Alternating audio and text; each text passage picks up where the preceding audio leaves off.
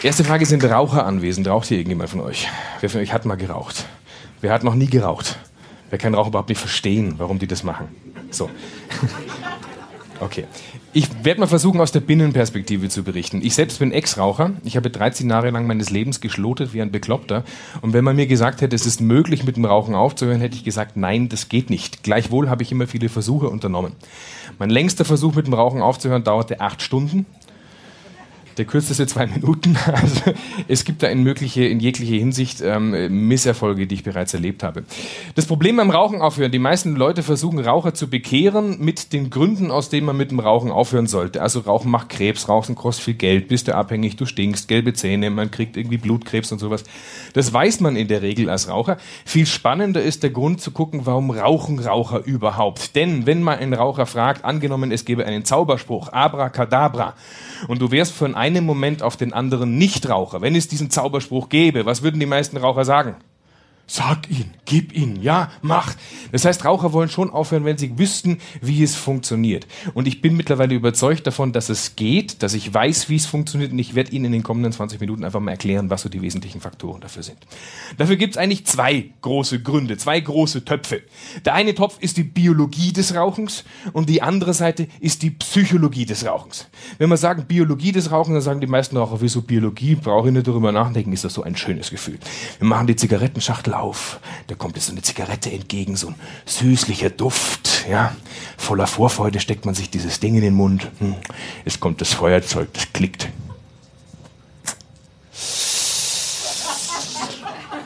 Ah, dieses wunderbare Gefühl, die, mm, die Raucher werden das nachvollziehen können, das ist total geil. Ja, dieses, mm, mm, ich habe echt aufgehört, das kann ich euch versprechen. Dieses, mm, das tut gut, es entspannt, es ist ein geiles Gefühl, es ist einfach nur der Wunder, das Wunderbarste überhaupt und das ist, macht die Pausen schön, ja, Raucher sind gesellig und so weiter und so fort. Und was brauchst du jetzt hier mit Biologie des Rauchens? Ganz einfach versuchen einfach mal reinzukriegen in die Zigarette, was ist es? Eigentlich ist die Zigarette ja nichts als eine mit ähm, äh, Papier umhüllte Ansammlung von so Blätterbröseln und äh, da drin sind so Tabakblätter, das ist ein bisschen chemisch behandelt, also jede Menge Chemikalien, ein paar hundert sind dazu reingeschüttet. Und dieses Zeug enthält Nikotin. Nikotin ist das Gift der Tabakpflanze. Das ist eigentlich dafür gemacht, dass die Tabakpflanze vor Fressfeinden geschützt wird. Und jetzt passiert was ganz Spannendes, was sehr viele Raucher nicht wissen. Wenn sie die Zigarette anzünden, sie machen jetzt die Glut. Sie atmen dieses Ding in sie ein. Jetzt geht das so nach innen. Und der Nikotinpegel im Blut, der steigt jetzt ungefähr so an. Wir versuchen das mal zu demonstrieren. Hier haben wir eine Kurve, eine Nikotinkurve. Und mit dieser ersten Zigarette, mit dem ersten Zug, steigt die Kurve hier steil an. Das heißt, dieses Tabakzeug, dieses Nikotinzeug geht durch die Lungen nach unten in die Lungenbläschen vor dort im Blut. Der Blutpegel, der steigt steil an. Und jetzt beginnt der Körper das Zeug gleich wieder rauszuschaffen, weil das ist ein starkes Nervengift. Die Leber Leber baut es ab, die Nieren transportiert es nach draußen, die Blase, da wird es zwischengesammelt, wir scheiden das jetzt wieder aus. Das ist auch der Grund, warum Raucher so häufig Nierenkrebs und Blasenkrebs kriegen. Und wenn wir jetzt keine Zigarette mehr rauchen würden, würde dieser Nikotinpegel nach kurzer Zeit so wieder abflauen und der wäre irgendwie nach kurzer Zeit wieder auf den Nullpunkt. Also nach etwa zwölf Stunden würde man sagen, ist das meiste aus dem Körper draußen und sagt man nach ungefähr zwei Wochen ist alles aus dem Körper draußen. Jetzt könnte man sagen, hey Friedrich, warum soll das Ganze ein Nervengift sein? Das tut mir doch gut gut. Der Raucher sagt, das tut mir gut, das ist ein schönes Gefühl, dieses Zeug zu inhalieren. Moment, war das denn immer ein schönes Gefühl? Liebe Raucher, die hier anwesend sind oder die das Video gucken, liebe Raucher, erinnert euch mal zurück an die allererste Zigarette, die ihr geraucht habt, die ihr auf Lunge geraucht habt. Wisst ihr noch, wie die geschmeckt hat? Furchtbar. Ich höre schon, die meisten Raucher sagen, die war pfui, die war ekelhaft, die war widerlich, ja. Ich krieg weiche Knie, ich werde kreidebleich, es muss Spei, übel wird mir, ich werde, ja, mir geht's richtig widerlich. Das knallt so richtig rein, dieses Dingens. Und das ist genau der Grund, warum das Rauchen gar nicht so leicht zu erklären ist, wie man es glaubt. Ich muss das kurz herleiten, woher das kommt. Ganz einfach. Das Rauchen ist ein Nervengift. Was ist ein Nerv? Ein Nerv ist ja nichts anderes als so ein, ihr werdet euch erinnern, so Schulzeit, die Nerven, die sehen aus wie so Sterne und die haben so Antennen und die funken mit diesen Antennen so die Nachbarsterne an. Und es gibt es hier eine Stelle, wo diese beiden Nervenzellen miteinander reden. Das ist die sogenannte Synapse. An dieser Synapse passiert jetzt was sehr, sehr Spannendes. Wir gehen jetzt mal in die Großaufnahme. Hier oben kommt die eine Information an. Und hier unten werden die Informationen aufgenommen. Und zwar gibt es eine ganz spezifische Art, wie diese Nerven miteinander reden. Da gibt es so Bläschen und in diesen Bläschen sind Botenstoffe drin. Diese Botenstoffe werden ausgeschüttet in diesen sogenannten synaptischen Spalt. Und hier unten auf diesem synaptischen Spalt, da sind so Rezeptoren an der Oberfläche und jetzt gehen diese Dinger hier raus und die drücken jetzt auf diese Knöpfe an der Oberfläche. Oder man kann sich das auch so vorstellen wie so, wie so Ohren, die jetzt hören, was da gesprochen wird. Und wir haben im Körper ganz viele verschiedene Sprachen, ganz viele verschiedene Ohren. Die Sprachen, die heißen Acetylcholin, Noradrenalin, ähm, die heißen äh, Serotonin, Adrenalin, das muss man sich nicht alles merken. Aber der Mechanismus ist ganz spannend. Wenn ich eine Zigarette rauche, also wenn ich dieses Ding ins hier rauche, dann passiert Folgendes dann geht das Nikotin in meinen Körper hinein und es geht an eine bestimmte Rezeptorenart, die auf die Sprache Acetylcholin reagiert. Und diese Rezeptoren, die sind überall im Körper drin. Die sind im Hirn, die sind in der Schweißdrüse, die sind in der Muskelzelle, die sind im Darm, überall sind die drinnen. Und wenn jetzt hier Nikotin hineinkommt, dann geht dieses Nikotin genau an die Rezeptoren, die Acetylcholin verstehen, mit einem großen Unterschied. Das Nikotin ist viel lauter als das Acetylcholin. Das blökt in die Ohren voll. Das ist richtig laut, das ist richtig ekelerregend, das ist richtig furchtbar. Und wir denken uns, pfui, was ist denn das?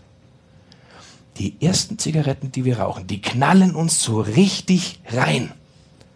Die normale Reaktion des Rauchers ist, oder des noch nicht Rauchers ist, pfui, ich warte darauf, dass der Körper dieses Nervengift wieder aus dem Körper rausbringt. Kennt ihr das? So, Jetzt Achtung. Die meisten Nichtraucher haben auch mal in ihrem Leben an einer Zigarette gezogen. Das heißt, die kennen dieses Gefühl. Sie wissen, dass das ekelhaft ist.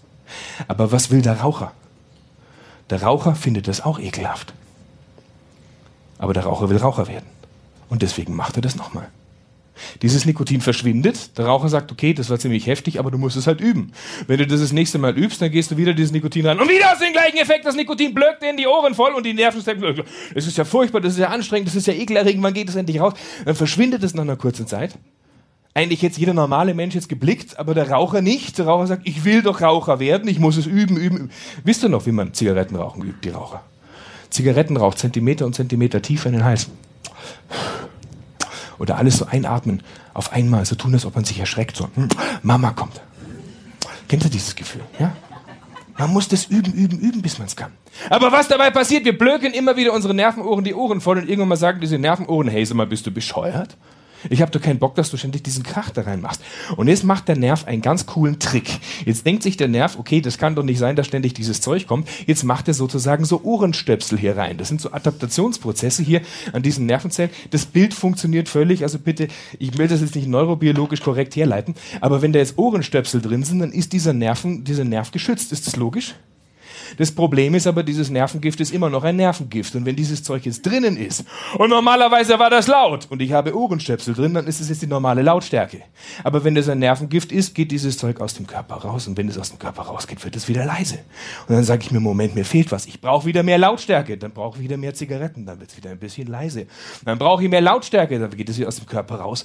Dann muss ich wieder nachschütten. Dann wird es wieder laut. Das heißt, das, was ich hier vorhin aufgezeichnet hatte, dieser dieser Trick hier, dieses Nikotin rein, Nikotin raus, das funktioniert jetzt folgendermaßen beim Raucher. Mit der ersten Zigarette des Tages setzen wir eine Kettenreaktion in Gang. Die erste Zigarette führt zu leichten Entzugserscheinungen, weil dieses Zeug geht wieder raus. Also rauchen wir die zweite Zigarette. Dann geht der Pegel wieder runter, jetzt rauchen wir die dritte Zigarette. Dann rauchen wir die vierte Zigarette, die fünfte Zigarette, sechste, siebte, achte, neunte, zehnte. Die meisten Raucher rauchen ungefähr 20 Zigaretten am Tag weil sie im Dreiviertelstundentakt dieses Zeug runterkriegen. So, das ist auch der Grund, warum die Zigarettenindustrie 20 Zigaretten in die Zigarettenschachtel reinmacht. Es gibt ein paar, die rauchen 40 am Tag, dann haben die eben so eine Zickzackkurve. Und es gibt ein paar, die rauchen nur 10 am Tag, dann ist diese Kurve eben ein bisschen, ein bisschen weiter auseinander. Könnt ihr euch vorstellen? So, was ist das, was hierbei passiert? Wir rauchen natürlich dieses Zeug und wir sind jetzt in einer ganz gemeinen Mechanik ausgesetzt. Der Nikotinpegel ist voll oben drauf. Sobald es runtergeht und der sinkt ein bisschen, hat man als Raucher ein blödes Gefühl. Liebe Raucher, das kennt ihr. Das ist so ein leichtes leere Gefühl im Brustbauchbereich.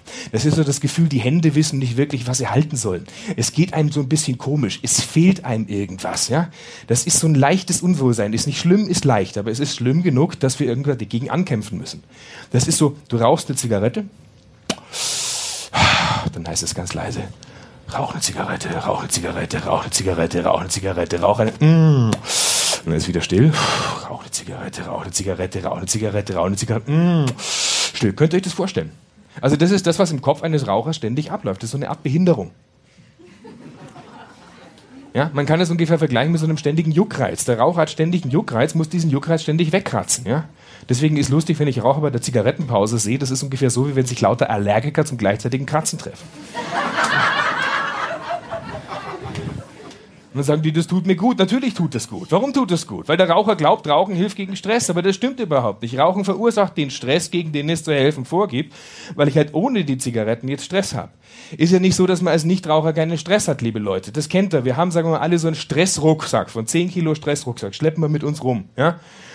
Die Kinder müssen in die Schule, wir müssen Geld verdienen, ab und zu haben wir mal ein Zipperlein, es ist nicht immer alles Paiopai im Leben. Ja? Der Raucher hat mehr Stress. Und zwar immer dann, wenn er die Zigarette ausdrückt. 11 Kilo Stress, 12 Kilo Stress, 13 Kilo Stress, 14 Kilo Stress, 15 Kilo Stress. 10 Kilo Stress. 11 Kilo Stress, 12 Kilo Stress, 13 Kilo Stress, 14 Kilo Stress, 15 Kilo, 10 Kilo Stress. Ein Glück, dass ich die Kippen habe. Das heißt, was der Raucher macht, er denkt, dass das Rauchen gegen Stress hilft, aber in Wirklichkeit hat er sich von diesem Rauchen abhängig geraucht. Von diesem Stress. Hat den Stress selbst gemacht und hat sich von der Zigarette abhängig gemacht. So, das ist die biologische Seite des Rauchens. Das ist nichts anderes als Nikotin rein, Nikotin raus, Nikotin rein, Nikotin raus. Jetzt gibt es einen zweiten Grund. Es gibt die psychologische Situation des Rauchens. Denn in welchen Situationen greift denn ein Raucher in der Regel zur Zigarette? Komm, ruft's mir her. Was sind die typischen Rauchsituationen? Kaffee habe ich gerade gehört, wunderbar. Zum Kaffee. Wann noch? In der Pause, nach dem Essen, Essen, Autofahren. Bitte? Nach dem Sex, hey, auf dem WC, nach dem Sex, ja, okay, wann noch? Langeweile, und so weiter und so fort. Also das heißt, was wir machen als Raucher, wir verknüpfen jetzt lauter Situationen, in denen wir rauchen dürfen mit diesen Zigaretten. Und jetzt hat der Raucher ein doppeltes Problem. Auf der einen Seite hat er ständig diese biologischen Geschichten, das heißt, der Pegel sinkt andauernd, er muss immer wieder auffüllen. Aber weil das so stressig ist, sich immer wieder zu fragen, wie ist denn der Pegel gerade, verknüpft er bestimmte Situationen, in denen er rauchen darf, immer mit der Zigarette. Das heißt, immer wenn er Pause hat, raucht er. Immer wenn er Stress hat, raucht er. Immer wenn ihm langweilig ist, raucht er. Immer wenn wenn er aufs Klo geht, raucht er. Also was jetzt passiert in diese typischen Geschichten so, ja, Kaffee, Zigarette, Stress, Zigarette, Langeweile, Zigarette, Party, Zigarette, Pause, Zigarette, nach dem Essen Zigarette, nach dem Sex Zigarette, während dem Sex Zigarette. Also, wenn ich als Raucher jeden Tag drei Tassen Kaffee trinke und zu jeder Tasse Kaffee eine Zigarette rauche, dann schleife ich die Verbindung Kaffee-Zigarette im Jahr mehr als tausendmal in meine Nervenzellen ein. Das heißt, Raucher haben keine Ahnung, wie drei Viertel der Menschheit den Kaffee ohne Kippe runterkriegen. Wenn man denen sagt, du, das geht, dann sagen die theoretisch. Praktisch kann ich mir das überhaupt nicht vorstellen. Das heißt, wir sind jetzt, wenn es dumm läuft, zu so einer Art biopsychologischen Nikotinkonsummaschinen geworden. Und jetzt, liebe Raucher, jetzt bin ich ganz besonders gemein und frage mal, wer hat denn was davon, dass wir das machen? Wer hat was davon? Das ist die Zigarettenindustrie. Die hat nämlich ein verdammt geniales Produkt kreiert. Überlegt euch das mal. Das ist klein. Man kann viel davon herstellen. Das passt in jede Jackentasche.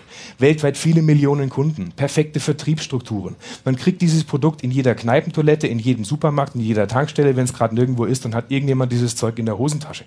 Das heißt, wir kriegen das ständig. Stellt euch vor, es ist billig in der Herstellung. Es ist teuer im Wiederverkauf. Die Kunden, wenn denen das Produkt zur Neige geht, was kriegen die? Die kriegen ein blödes Gefühl. Denen fehlt was. Die kriegen einen Juckreiz. Also kaufen die es auf Vorrat in 20er Packungen und die 20er Packungen nochmal in 10er Packungen. Die gehen über die Grenze, weil es nicht dort 2 Euro billiger ist. So sind die drauf. Und leider hat es eine kleine doofe Nebenwirkung. Jeder Vierte stirbt an diesem Produkt. Das ist so 1, 2, 3 tot. 1, 2, 3 tot. 1 2, 3 tot, bitte nicht übel nehmen, die Natur hat halt so eine gewisse Quote. Und jetzt haben wir natürlich ein Problem, wie kriegen wir jetzt Neukunden, wenn die Altkunden wegsterben? Ich kann, kann ja nicht zum erwachsenen Menschen hingehen und sagen, hey, hast du Lust, irgendwie dein Leben lang abhängig zu sein? Lust zu stinken, ja, ja, Lust auf Impotenz, magst du das? Ja, kriegst, ja, stinkst aus dem Mund, kriegst keinen mehr hoch und sowas. Das können wir natürlich nicht machen. Und äh, jetzt müssen wir das anders verpacken. Wie verpacken wir das? Wir müssen sagen, hey, willst du geil ausschauen? Willst du cool sein? Willst du erwachsen sein? Sprich, wir gehen jetzt an Kinder und Jugendliche. Und Achtung, alle Raucher, die hier drin sind oder die gerade dieses Video angucken, wann habt ihr denn angefangen zu rauchen?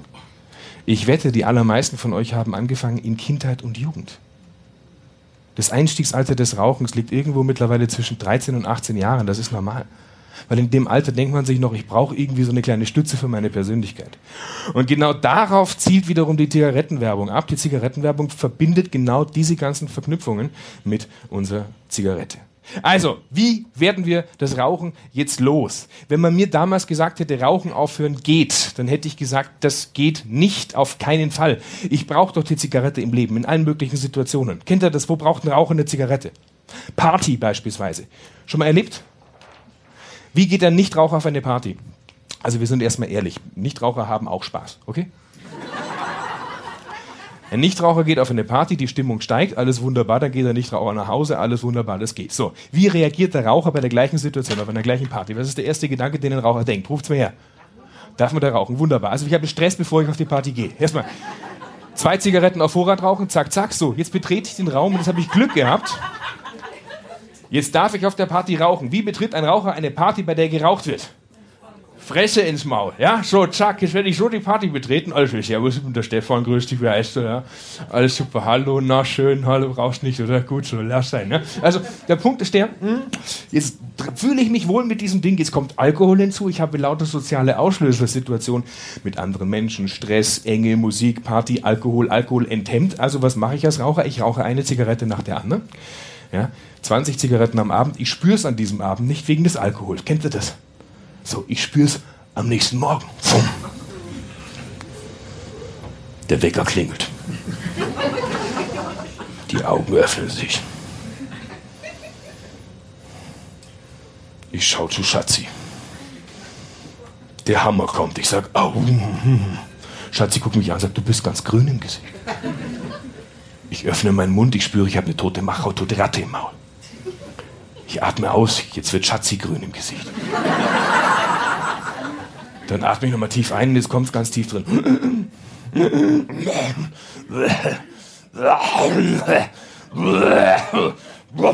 Ich gehe auf, ich stachel raus, ich gehe in die Toilette, spuck das Ding in die Toilette, weil das passt nicht mehr durch den Abfluss vom Waschbecken durch. Schatzi kommt hin und sagt, ist alles okay mit dir? Ich sage, ja, ich habe gestern zu viel gesoffen.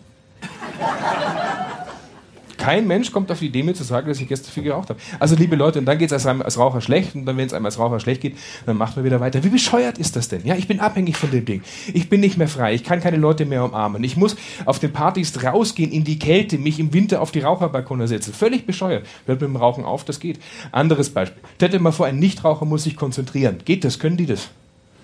Das kriegen die hin. Da kommt ein Problem. Ah, nachdenken, Problem. Okay, Problem gelöst. Auf Wiedersehen. Wie reagiert ein Raucher? Scheiße, da kommt Problem, Problem, Problem, Problem da, Problem gelöst, ein Glück, dass ich die Kippen habe. Das heißt, ich bin im Prinzip wirklich doof. Ja? Als Raucher bin ich bescheuert geworden. Ich bin von diesem Ding abhängig. Und wir können jetzt tausende von diesen Dingen herleiten. Ich glaube, was wir machen sollten, wir sollten das einfach sein lassen. Wir sollten mit dem Rauchen ganz einfach aufhören. Und das funktioniert. Und das beste Modell, wie das geht, das sind alle die Leute, die erfolgreich mit dem Rauchen aufgehört haben. Und wie haben denn 95 Prozent aller Ex-Raucher erfolgreich aufgehört? Wie haben die das gemacht? Was meint er? Aufgehört. Von einem Tag auf den anderen zu Stefan Friedrich gegangen. Dankeschön.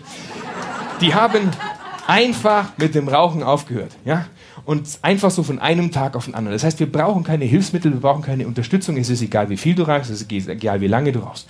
Und ich weiß, alle, die jetzt hier im Raum sitzen und noch rauchen oder zugucken, rauchen, sagen, ey, die Entzugserscheinungen, das muss ja ganz furchtbar sein. Was ist ja so? Es gibt auch zwei Arten von Entzugserscheinungen. Es gibt erstens biologische Entzugserscheinungen, es gibt zweitens psychologische Entzugserscheinungen. Achtung, Intelligenztest. Die biologischen Entzugserscheinungen, die funktionieren so, dass wir sagen müssen, okay, diese Zigaretten, momentan sind die notwendig, die gehen da rein, damit diese Ohrenstöpsel von dem Schall her durchdrungen werden können. Achtung, Frage, was glaubt ihr, wenn wir da kein Nikotin mehr nachschütten, wie reagieren die Nerven? Die machen die Ohrenstöpsel weg. Wenn die Ohrenstöpsel weg sind, was passiert dann? Brauchen wir da noch Zigaretten? Nein. Das weiß jeder, der mit dem Rauchen mal aufgehört hat. Rauch ist eine Kettenreaktion. Eine Zigarette führt zur nächsten Zigarette, führt zur nächsten Zigarette, führt zur nächsten Zigarette. Ich unterbreche ich diese Kettenreaktion. Dann brauche ich danach nicht mehr, weil ich das Gefühl nicht mehr habe, eine rauchen zu müssen. So, jetzt fragt ihr euch, wie lange dauert das? Frage an alle Raucher. Welche Zigarette des Tages ist die stärkste und gleichzeitig die wertvollste?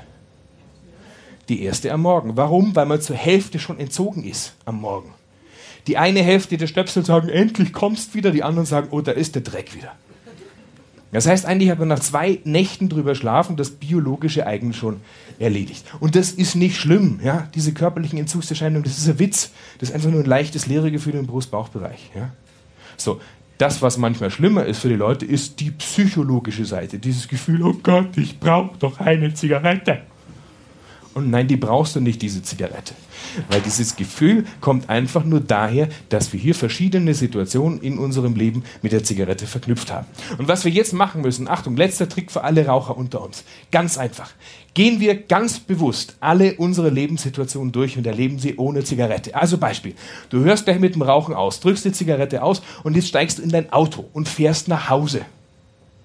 Und dann wirst du da drin sitzen und sagen, normalerweise im Auto wird immer geraucht. Und dann sagst du, hey, ich bin doch kein Pavlovscher Hund. Und du zündest die Zigarette nicht an und du wirst feststellen, das Auto fährt trotzdem. Also das heißt, man hat einmal das Autofahren mit dieser Zigarette entkoppelt, am nächsten Tag fährt man wieder Auto, wieder entkoppeln, plötzlich hat Autofahren nichts mit Zigarette zu tun. Das gleiche passiert beim Kaffee trinken. Wow, einmal, zweimal, dreimal Kaffee hat nichts mit Zigarette zu tun. Das heißt, die Aufgabe eines Rauchers in den Tagen, nachdem er aufgehört hat, ist einfach nur, jede dieser Situationen bewusst zu erleben, jedes Mal zu sagen, yippie yay, das ist ein tolles Gefühl. Ich hab's geschafft. Ich brauche diesen Dreck nicht mehr. Wenn Raucher das hinkriegen, dann schaffen sie es. Das heißt, was wir jetzt machen können, wenn Sie es ausprobieren wollen. Ist doch einfach, nehmen Sie mal eine Zigarette, zünden Sie diese Zigarette an und rauchen Sie ganz bewusst die letzte Zigarette Ihres Lebens. Schmecken Sie mal dieses beißende chemische Zeug. Diesen metallischen, grausamen chemischen Geschmack. Halten Sie diesen Rauch mal ein paar Sekunden in Ihrem Mund. Spüren Sie die Übelkeit in sich aufstoßen. Spüren Sie dieses miese Gefühl, dieses ekelhafte Gefühl, dieses Erstickungsgefühl. Und dann, wenn Sie genug haben von dieser Zigarette, dann drücken Sie die letzte Zigarette Ihres Lebens einfach aus. Ich will nicht mehr. Abracadabra. Und dann freuen Sie sich auf ein langes, gesundes Leben als Nichtraucher. Ich bedanke mich.